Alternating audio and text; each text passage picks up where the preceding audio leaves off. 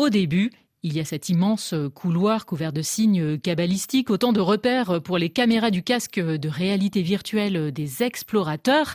Ce matin d'automne, Anna fait partie des quelques élus appelés à tester le dispositif. C'est parti pour un trip spatio-temporel de 3500 millions d'années. On remonte le temps là. Ouh, on est sur quoi? Un poisson? Ouh Je conseille de pas bouger, ça fait un peu mal au cœur. C'est magnifique, il y a des couleurs partout. Oh, il y a attention, il y a un énorme euh, truc qui arrive au-dessus de nous, je sais pas ce que c'est. Un des plus grands prédateurs de cette époque nous dit euh, la guide. Un petit bond de 200 millions d'années et voici Anna parmi les fougères euh, géantes du Carbonifère, tandis que Charlie et Darwin, ces deux guides virtuels, l'incitent à la prudence. Faites attention, je flaire de nouvelles odeurs de dinosaures. C'est un peu Jurassic Park, vous voyez carrément.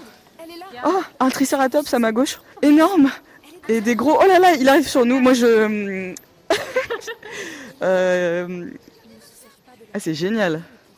Ils sont tous autour de nous. En fait, on est entouré de tyrannosaures euh, avec une gueule atroce, euh, des dents énormes, des yeux rouges. Ah oui, ils vont sûrement se battre. Nous, on est au milieu, oui. On ne sait pas trop quoi faire. Moi, je suis pour les tricératops. J'ai une préférence pour les herbivores. Allez, plus que 70 millions d'années à parcourir, une paille, et c'est bientôt la fin de la visite. Oh là là Alors je passe de, de la nuit à la lumière. C'est violent en fait, le retour à la réalité. Les chercheurs du muséum ont conçu cette odyssée du vivant en s'appuyant sur les techniques de réalité virtuelle de la société Excurio, représentée par Guillaume Martini. C'est vraiment une expérience euh, sur le thème de l'aventure. Donc forcément, tous les films d'aventure ont été inspirants là-dessus, que ce soit euh, du Indiana Jones, euh, euh, du Jurassic Park, ce genre de choses. L'idée d'explorer un monde inconnu et de découvrir ses secrets, d'être surpris par ce qui se passe.